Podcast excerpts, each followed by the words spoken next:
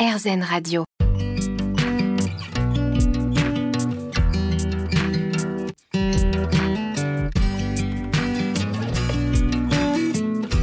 L'instant présent Aurélie Godefroy. Bonjour, c'est Aurélie Godefroy. On se retrouve pour l'instant présent, votre émission hebdomadaire sur RZN Radio. Avec nos invités, nous comprenons l'importance de se poser en conscience, de s'ancrer, de méditer, de mettre sur pause dans notre vie quotidienne pour mieux vivre les différentes problématiques que nous pouvons rencontrer, que ce soit au niveau personnel, professionnel ou encore émotionnel. Et j'ai le grand plaisir d'accueillir aujourd'hui Marie-Christine Delay. L'instant présent Aurélie Godefroy. L'instant présent sur RZN Radio avec donc aujourd'hui Marie-Christine Delay. Bonjour. Bonjour Aurélie. Alors vous êtes ici pour nous parler de votre livre Au cœur des archives akashiques. Vivez une expérience de profonde transformation. C'est aux éditions Le Lotus et l'éléphant. Alors qu'est-ce que c'est les archives akashiques? Alors vaste sujet. Les archives akashiques, c'est un champ d'information. Euh, on peut le voir aussi comme une euh, une fréquence vibratoire en fait, un petit peu comme dans une station de radio. En fait, on va régler la molette pour se caler euh, sur ce champ d'information. Après, on le, on le caractérise souvent aussi comme une sorte de bibliothèque. Moi, j'aime bien utiliser le terme de Internet cosmique, cette espèce de toile qui vient enregistrer toutes nos pensées, nos paroles, nos actions, nos émotions au travers euh, de toutes nos incarnations, donc depuis la naissance de notre âme de la source jusqu'à aujourd'hui. Donc ça englobe le passé, le présent et les potentialités futures, sachant que notre futur, on l'inscrit, on le crée à chaque instant présent. Mm. Donc euh, rien euh, n'est totalement défini, il y a des lignes de temps et en fait en fonction des décisions qu'on va prendre à chaque moment, à chaque instant, eh bien on va modifier cette trajectoire future. Donc les archives akashiques voilà, ça, ça comprend tout ça. Euh, donc ça comprend effectivement euh, ce que certains nomment les vies, euh, les vies passées ou les vies mhm. antérieures, mais ce n'est pas exclusivement ça, puisque ça comprend aussi le présent. Et ce qui est important, c'est de pouvoir justement regarder par rapport à ce que je vis aujourd'hui, qu'est-ce qui peut provenir soit de l'enfance, soit de transgénérationnel, soit des vies passées qui m'impactent aujourd'hui. Mhm on va dire plutôt négativement. En général, c'est plutôt ça qu'on regarde, mais on peut aussi aller chercher des ressources chez des ancêtres ou dans d'autres lignes passées. Alors, on verra plus en détail effectivement comment on peut faire. Euh, est-ce que c'est la même chose que les mémoires akashiques? Oui, effectivement, il y a plusieurs. Alors, en anglais, on utilise Akashic Records, il n'y a, a qu'un mot. En revanche, en français, euh, la langue est beaucoup plus riche, donc on a les mémoires, les annales, les archives, les dossiers, les registres. Voilà, tout ça, c'est la même chose en fait. C'est des noms différents, mais pour euh, parler du même sujet, donc mm. ce champ d'information. Mm. Et akashique, pourquoi? Oui, alors euh, akashique, euh, ça vient du sanskrit, qui est la langue des anciennes de, de l'Inde, en fait. C'est le sanskrit substance primordiale c'est la substance primordiale. Donc c'est l'essence en fait. Hein. Voilà, c'est l'essence dont toute chose est constituée, dont tout le vivant, puisque les archives akashiques, euh, elles concernent les humains, mais elles concernent aussi les animaux, elles concernent les lieux. Enfin, c'est vraiment tout ce qui est vivant, tout ce qui a une conscience en fait. L'information est enregistrée à cet endroit-là. Mmh. Et est-ce qu'il y a une différence avec justement, vous parlez d'Orient, mais de avec le karma, par exemple Parce qu'en vous écoutant, j'ai le mm. sentiment que ça rejoint un petit peu le système de réincarnation bouddhiste, hindouiste. Euh. Oui, quelque part, euh, bah, le karma, c'est euh, vraiment les, ce que je ce que je vais poser comme action va avoir un impact. Donc effectivement, comme dans les archives akashiques, on a la mémoire de tout ce qu'on a pu dire, penser, ressentir et faire. Donc effectivement, il y a cette notion de karma qui est inclue euh, dans, dans les archives akashiques. Mmh. Et quel est le lien avec la vision quantique? Bah, la vision quantique aujourd'hui, euh, elle, euh, enfin depuis quelques années déjà, notamment avec les travaux d'Erwin Laszlo, ont mis en évidence ce champ d'information en fait.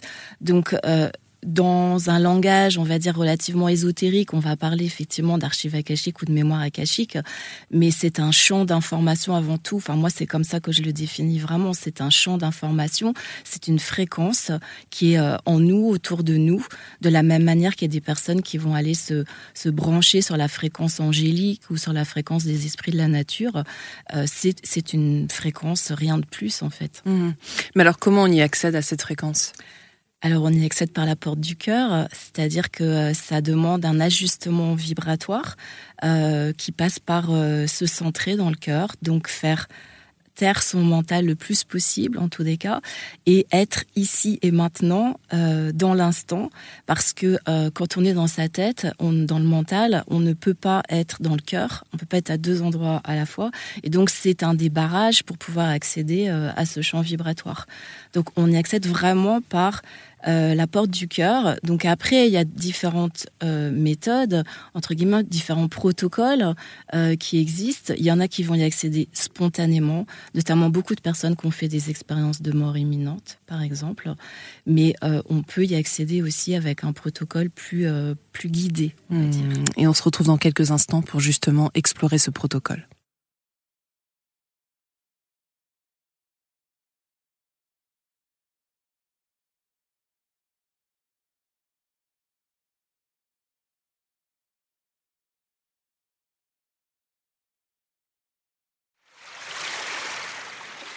L'instant présent Aurélie Godefroy. L'instant présent sur RZN Radio, votre émission hebdomadaire. On se retrouve aujourd'hui avec Marie-Christine Delay. Alors, euh, nous évoquons aujourd'hui les mémoires akashiques. Euh, vous nous expliquez qu'il y avait différentes façons d'accéder à, ce, à ces mémoires. Est-ce qu'on peut être soi-même canal des archives akashiques? Oui, tout à fait. On peut être tout à fait canal euh, des archives akashiques de la même manière que certaines personnes vont être canal des, défunts, par exemple, euh, ou euh, des animaux euh, dans le cadre de la communication animale. Donc oui, c'est tout à fait possible. Alors concrètement, expliquez-nous comment ça se passe. Comment on formule, par exemple, les questions? Alors, les questions, ce qui est bien, ce c'est de les formuler d'une manière la plus ouverte possible, euh, parce que si on va demander est-ce que il va se passer ci ou est-ce que euh, si je pose tel acte, euh, ça va correspondre à quelque chose qui va être bénéfique pour moi ou pas, potentiellement on va induire un oui ou un non. Donc on n'ouvre pas le champ des possibles. Euh, D'autre part, moi c'est vrai que j'aime pas trop utiliser le terme pourquoi dans les questions, parce que quand on dit pourquoi quelque part, ça induit une sorte de posture de victime, c'est-à-dire pourquoi il m'arrive ci et pourquoi ci et pourquoi ça.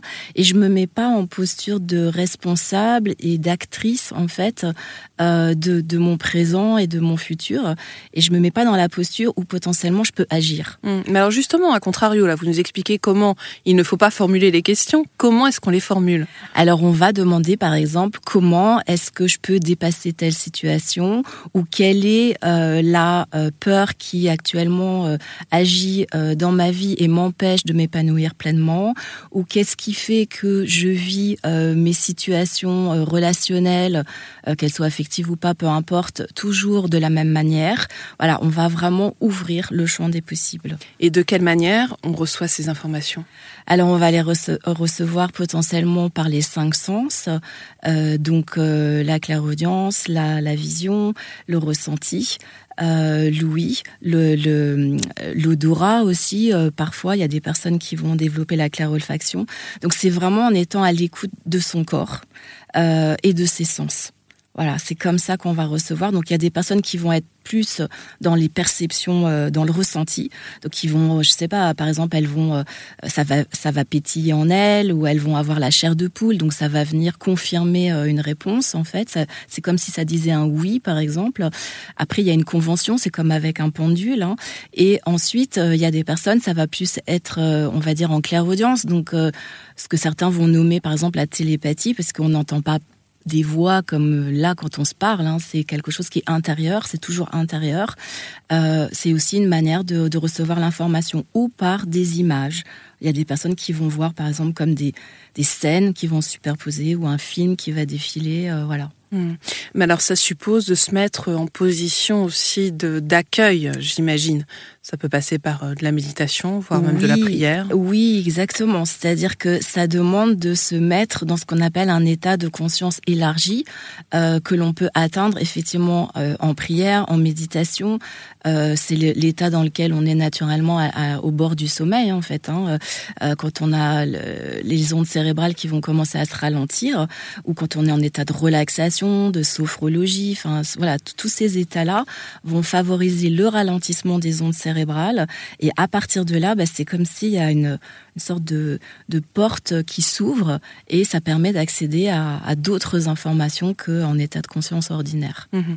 Alors on peut aussi accéder euh, aux archives akashiques, euh, en fait euh, les consulter. Mhm. Est-ce que ça se déroule de la même manière? Est-ce qu'il y a des sujets d'exploration précis? Alors, on peut les consulter euh, effectivement avec un objectif euh, euh, de souhaiter modifier des choses dans, dans sa vie ou améliorer en tout cas. ça peut être quand on a des difficultés relationnelles, ça peut être des personnes qui sont toujours dans les mêmes comportements, dans les mêmes schémas répétitifs, des personnes qui ont du mal à concrétiser des, des choses. J'ai envie de dire tout ce qui potentiellement me bloque dans mon épanouissement et dans le fait que je, sois en paix intérieure, euh, que je sois en harmonie avec euh, moi-même et tout ce qui m'entoure. Donc c'est aussi un moyen d'aller pacifier des tas de choses qu'on peut avoir en soi non réglées, des colères, des tristesses, de la culpabilité, etc., euh, etc. En fait, il y a un champ infini de, de, de sujets que l'on peut aborder. En fait, la seule chose c'est que c'est pas de la voyance, donc on va pas demander qu'est-ce qui va m'arriver. ça, ça a pas trop d'intérêt de le mmh. savoir. La réponse en nous. Voilà, et ce qui est plus intéressant, c'est à la limite, c'est quelles sont les ressources que j'ai en moi pour faire face à. Hmm, c'est ce qu'on va voir dans quelques minutes.